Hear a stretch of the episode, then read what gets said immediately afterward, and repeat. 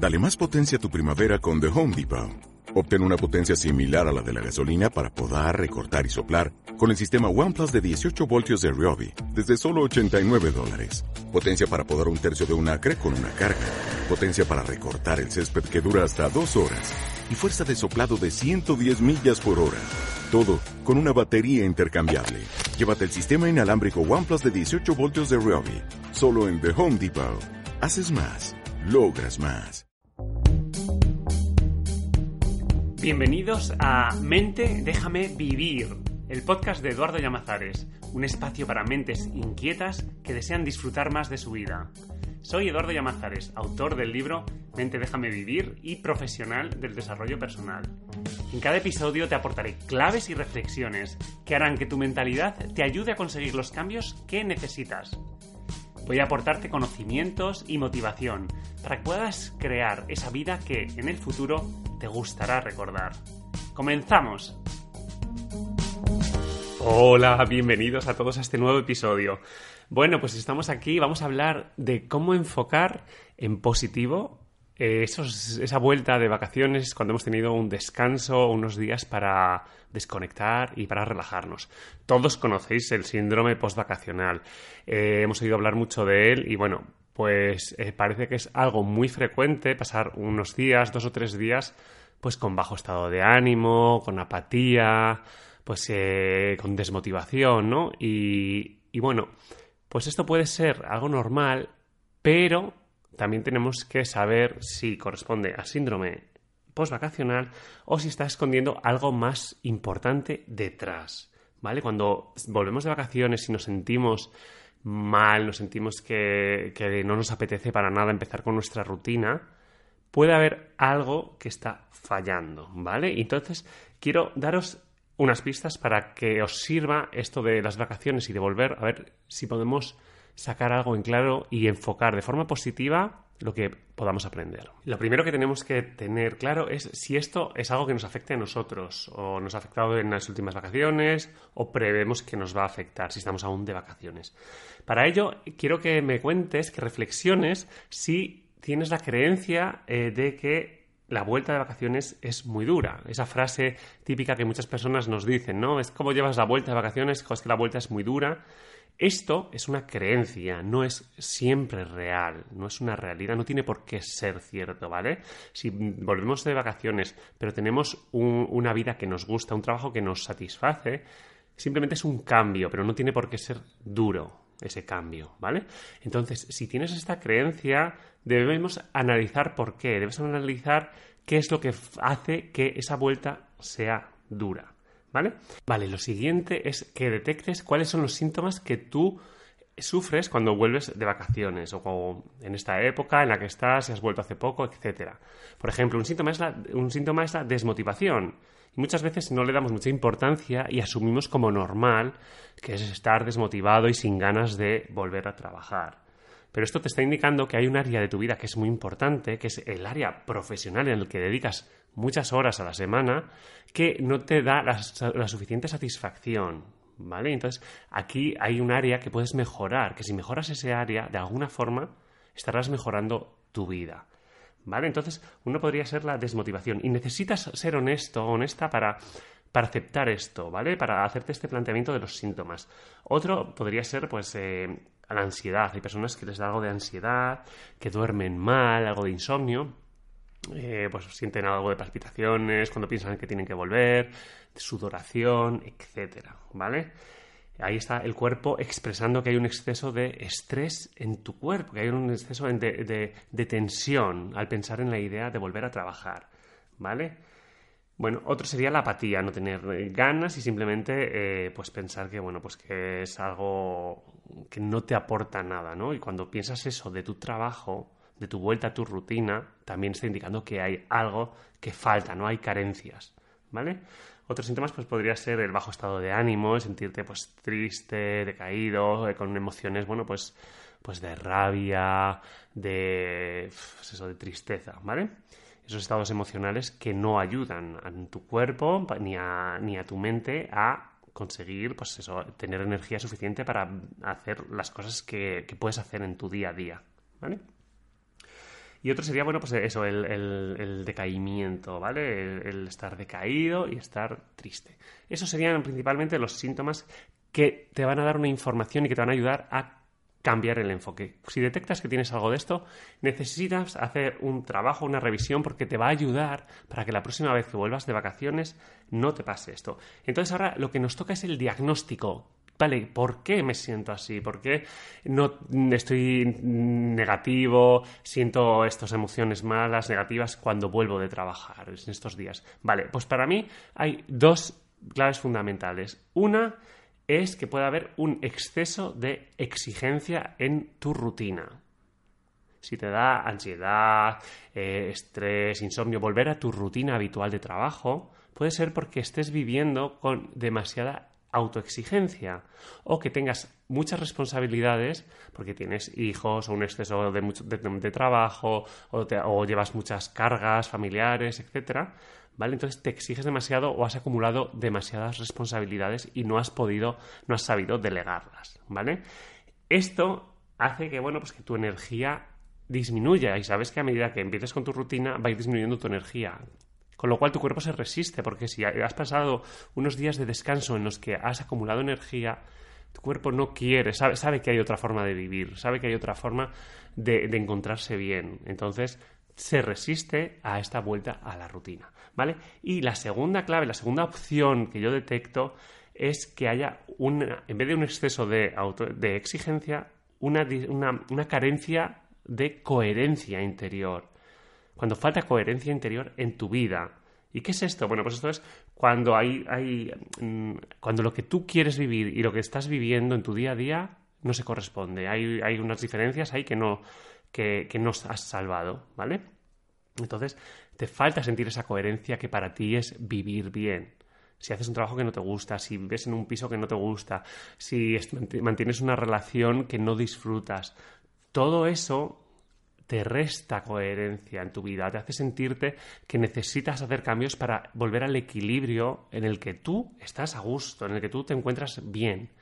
Entonces, muy posiblemente, si te has ido de vacaciones, pues hayas aumentado tu coherencia, porque has decidido dónde pasar las vacaciones, o eh, con quién pasarlas, etcétera. Entonces, necesitamos revisar qué es lo que hay en tu día a día que te quita coherencia, ¿vale? Y aquí tenemos que tener cuidado con un aspecto que es eh, eh, importante en el ser humano, que es su capacidad de adaptación, la capacidad que tienes para adaptarte, ¿Por qué te digo esto? Porque fíjate que puedes llevar mucho tiempo viviendo con alguna incoherencia en algún área de tu vida, por las circunstancias que pasaste, por, eh, las necesidades que tienes, por lo que sea. Pero eso no significa que debas de mantenerlo toda la vida durante, o durante mucho tiempo. Necesitas hacer, dar pequeños pasos para ir saliendo de ahí, para ir cambiando cosas. ¿Vale? Entonces, vigila si ya te has adaptado a estas incoherencias, si ya te has adaptado a esta insatisfacción en tu área profesional o en tu área de relación de pareja, etcétera, ¿vale?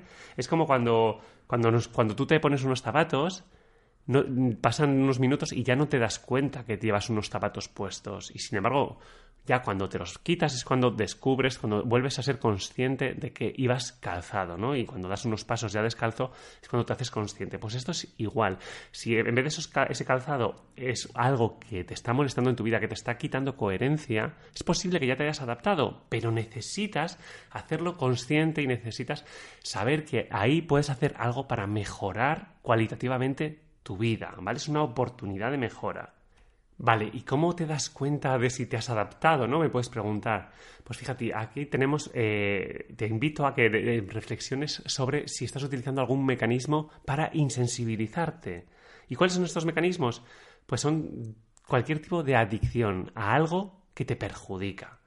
Por ejemplo, eh, tomarte más alcohol del que te gustaría, fumar, eh, cuidar en exceso tu cuerpo o descuidarlo en exceso.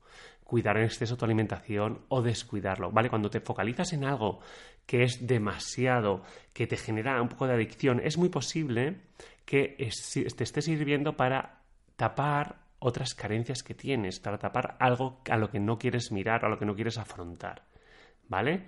Entonces, eh, bueno, pues estudia un poco si tienes algún tipo de adicción a algo, a una relación tóxica, a una persona, a algunas series, etcétera. Si es algo que te quita bienestar, pero que sigues haciendo porque, bueno, pues porque te está sirviendo al final para eso, para dirigir tu atención ahí. Bien, y ahora vamos a ver algunas pautas para enfocar esta vuelta de vacaciones de forma que sirva positivamente a tu vida, a tu crecimiento personal y a tu bienestar.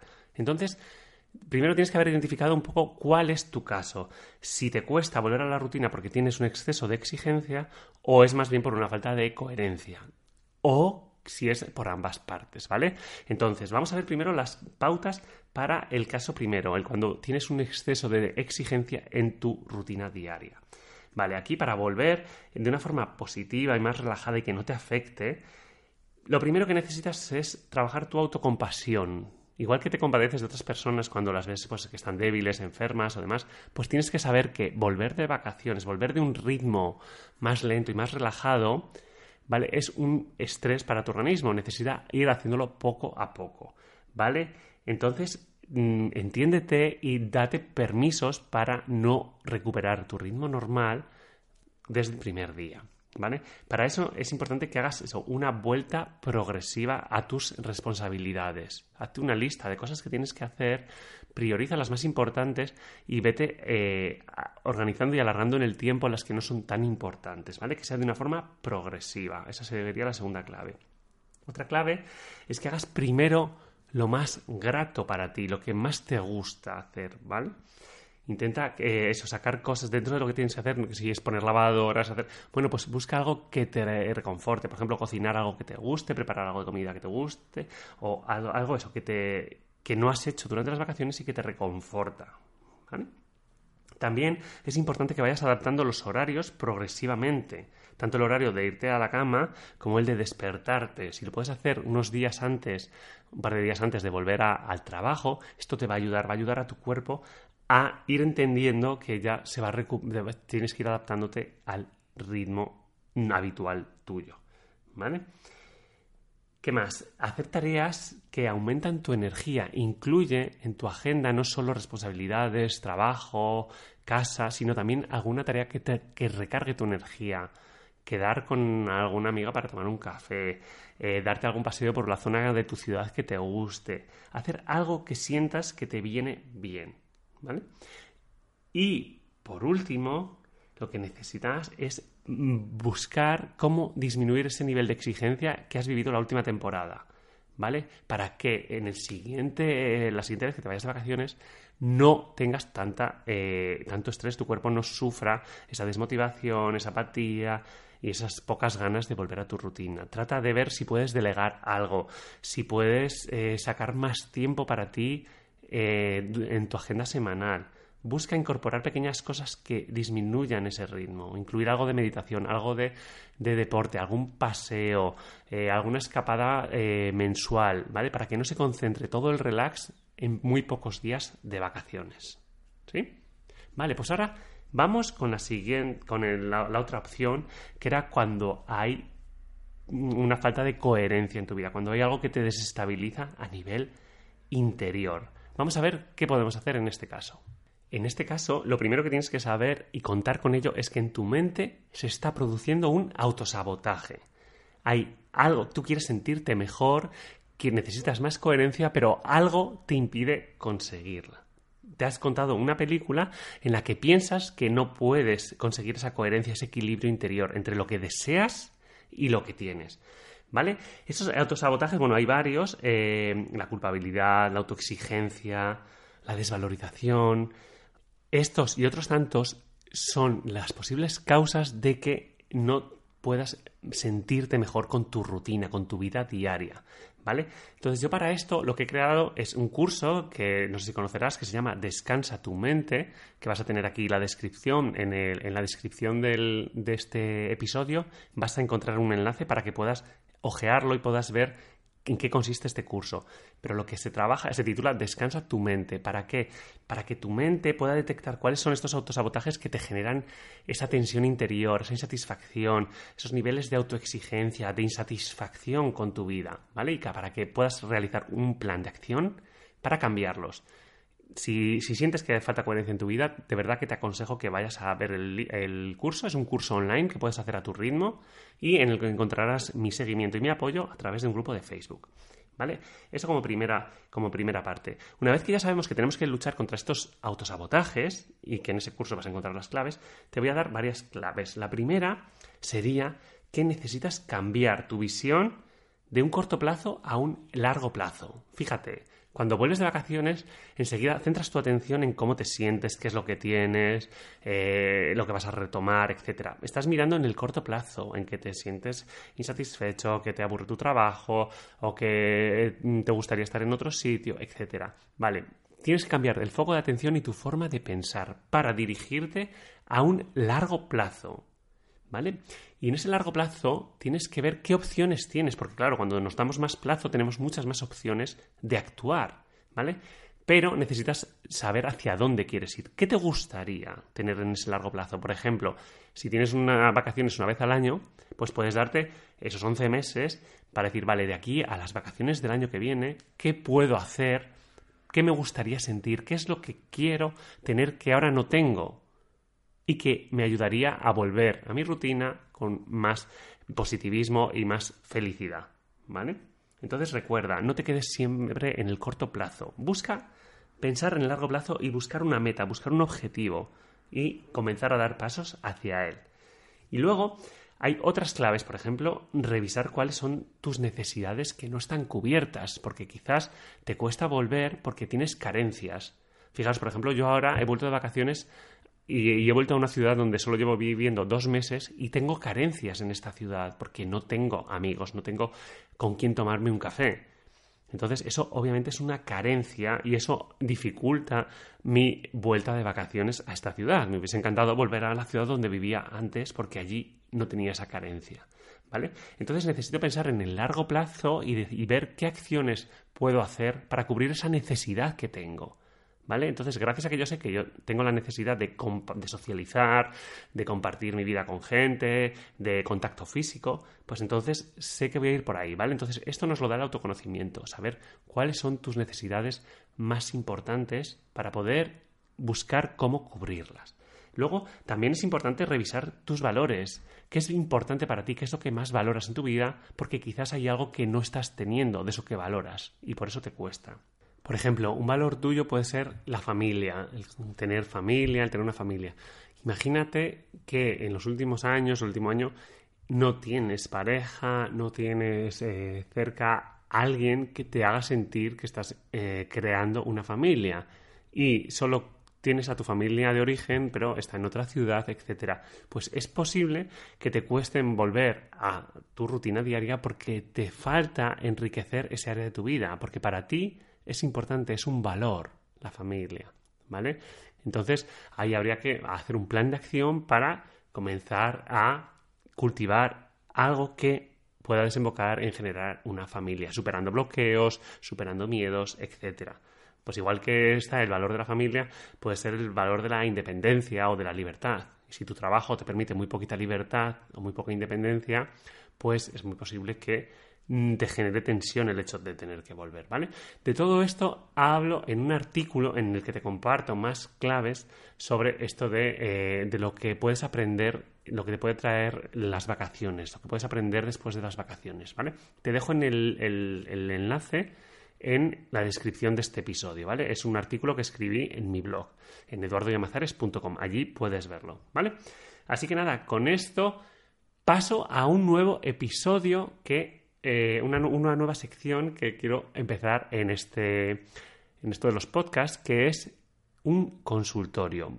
¿Por qué? Porque me llegan muchas dudas, me llegan mails, me llegan mensajes a través de Instagram de personas que me cuentan un poco su historia y, quieren que eh, quieren recibir, alguna sesión para trabajarlo, etcétera. Entonces he pensado en compartirlo, porque sé que cuando he compartido alguna historia en, Instagram, pues a la gente le sirve, le resuena. Así que vamos con el primer caso de este consultorio, de mente, déjame vivir. Fijaros, es un mail que recibí de una chica.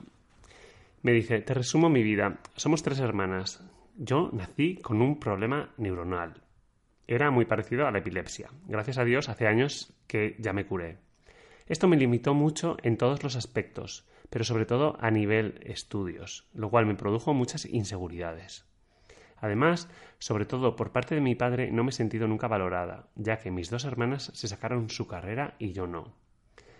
Hace unos años mi padre murió y fue muy duro. Casi todo el proceso de la enfermedad nos lo tuvimos que tragar mi madre y yo.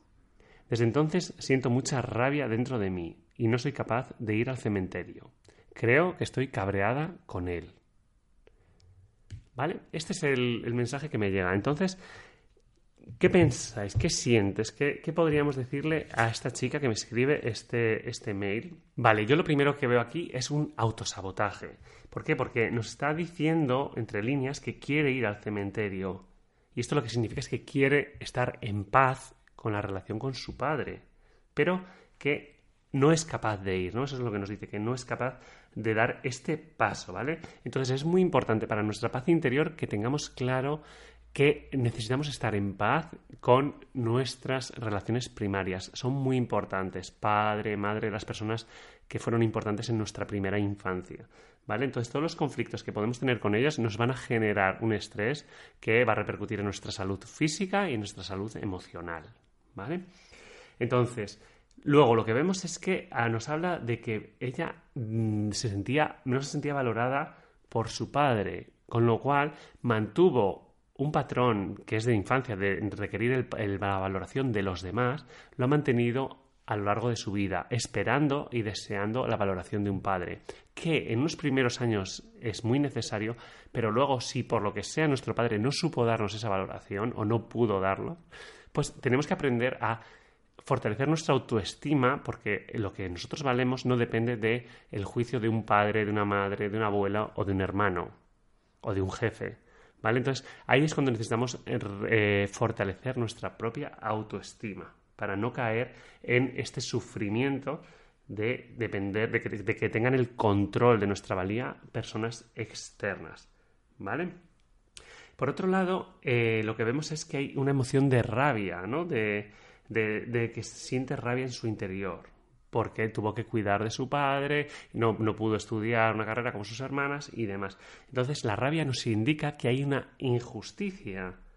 ¿vale? Que ella está detectando que algo injusto, eh, es injusto. Y esto es muy frecuente cuando dejamos que sean los demás los que, los que eh, nos den paz interior o nos hagan sentirnos bien con esa validación. Claro, si, se van sin darnos esa validación, es una injusticia porque hemos entregado nuestra vida a tratar de satisfacerles, a cuidarles, a seguir sus valores, a, convivir con ellos, a cuidarlos. Y si se van sin darnos esa valoración, es muy injusto y sentimos rabia. Aquí el tema está ahora en que ella aprenda a gestionar esa rabia y cómo puede transformar esa rabia, esa injusticia, porque la injusticia ya fue creada. Entonces necesita pasar al perdón, necesita pasar a, liberarse de esto. ¿Cómo puede hacerlo? Pues a través de la transformación de su experiencia en un aprendizaje, en sabiduría interior, en que su mente detecte que todo eso no ha sido en balde, porque sería muy injusto, sino que le ha permitido aprender algo. ¿Y qué puede aprender de esta situación? Pues mira, yo mm, señalo dos cosas. La primera sería que su valor está por encima de las opiniones de los demás, de los títulos universitarios, sino que lo que vale ella es por sus valores, por, por cómo ella es. ¿Vale? Esto nos viene bien a todos, necesitamos recordarlo a menudo esto. Y lo segundo es el aprendizaje de que es necesario poner límites porque si nos entregamos mucho a los demás y no estamos viendo una recompensa, estamos generando una injusticia, por muy familiar que sea. Entonces necesitamos expresar esa injusticia, comunicarla, negociar y si no hay forma de negociar, poner límites de tu entrega, del amor que entregas, de la energía que entregas a los demás, ¿vale? en definitiva es defender tu persona y esto va ligado al anterior. Cuanto más te valoras tú, más facilidad vas a tener para poner límites, ¿vale? Entonces, esto, eh, estos dos trucos es, algo que es muy mental, pero que necesitamos llevarlo a la realidad del día a día. ¿Y qué acciones puede tomar ella para demostrar que, está, que ha tenido estos aprendizajes? Pues, por ejemplo, sincerarse con, con personas de su entorno, con que tenga relaciones en las que necesite, eh, necesite pues compartir más sobre ella, valorarse, defender sus opiniones, etcétera, ¿vale? Es hablar desde su autenticidad, por ejemplo. También otra cosa sería poner límites con relaciones que tenga y en las que la otra persona pueda, pueda, puede, puedan negociar o pueda darse cuenta de que se está pasando, de que necesita readaptar esa relación, ¿vale? Aprender a poner límites, a decir que no cuando no quiere hacer algo, cuando no puede hacer algo o cuando quiere dedicar su energía a otra cosa, ¿vale? Esto es algo que también nos cuesta mucho, ¿no? El, aprender a decir que no sin sentirnos mal, sin sentir culpa, ¿vale? Pero a medida que lo vamos haciendo, porque valoramos nuestra energía, porque nos damos valor a nosotros, vamos consiguiendo que cada vez nos sea más fácil. Y por último, realizar acciones para valorarse ella misma, para darse valor. ¿Cómo se consigue esto? Pues dándose caprichos, eh, dedicando, tiempo, dedicando tiempo a ella misma, etcétera, ¿vale? Haciendo cosas que antes no hacía, pues por ejemplo, teniendo un detalle con ella, igual que puede tener con su sobrina, o con su hermana, o con su madre, ¿no? Entonces, eh, eso, es, mm, bueno, pues por ejemplo, el hecho de mirarse en el espejo y decirse cosas bonitas, cosas agradables, ¿no? Cambiando el diálogo interior, eso va a ir transformando su mentalidad y le va a ir ayudando a darse cuenta de que ahora el valor lo pone ella. Lo que ella vale, su autoestima, solo depende de ella, no de personas externas. ¿Vale? Bueno, pues eh, simplemente estas ideas quería compartir con vosotros, es lo que yo le diría a esta mujer. Así que eh, nada, espero que os haya servido. Recordaros suscribiros a este, a este podcast para que os llegue la información de los nuevos episodios que irán saliendo, ¿vale? Me encantaría saber tu opinión, que le des like al episodio, que lo compartas con más gente y que pueda difundirse todo este contenido, que espero que os sirva. Un abrazo a todos y hasta el siguiente episodio. ¡Chao! Espera, espera, antes de decirme adiós, déjame recordarte algo importante. Este podcast fortalece tu confianza en ti mismo o en ti misma, así que no dejes de acudir a tu siguiente dosis de empoderamiento en el próximo episodio. Te espero.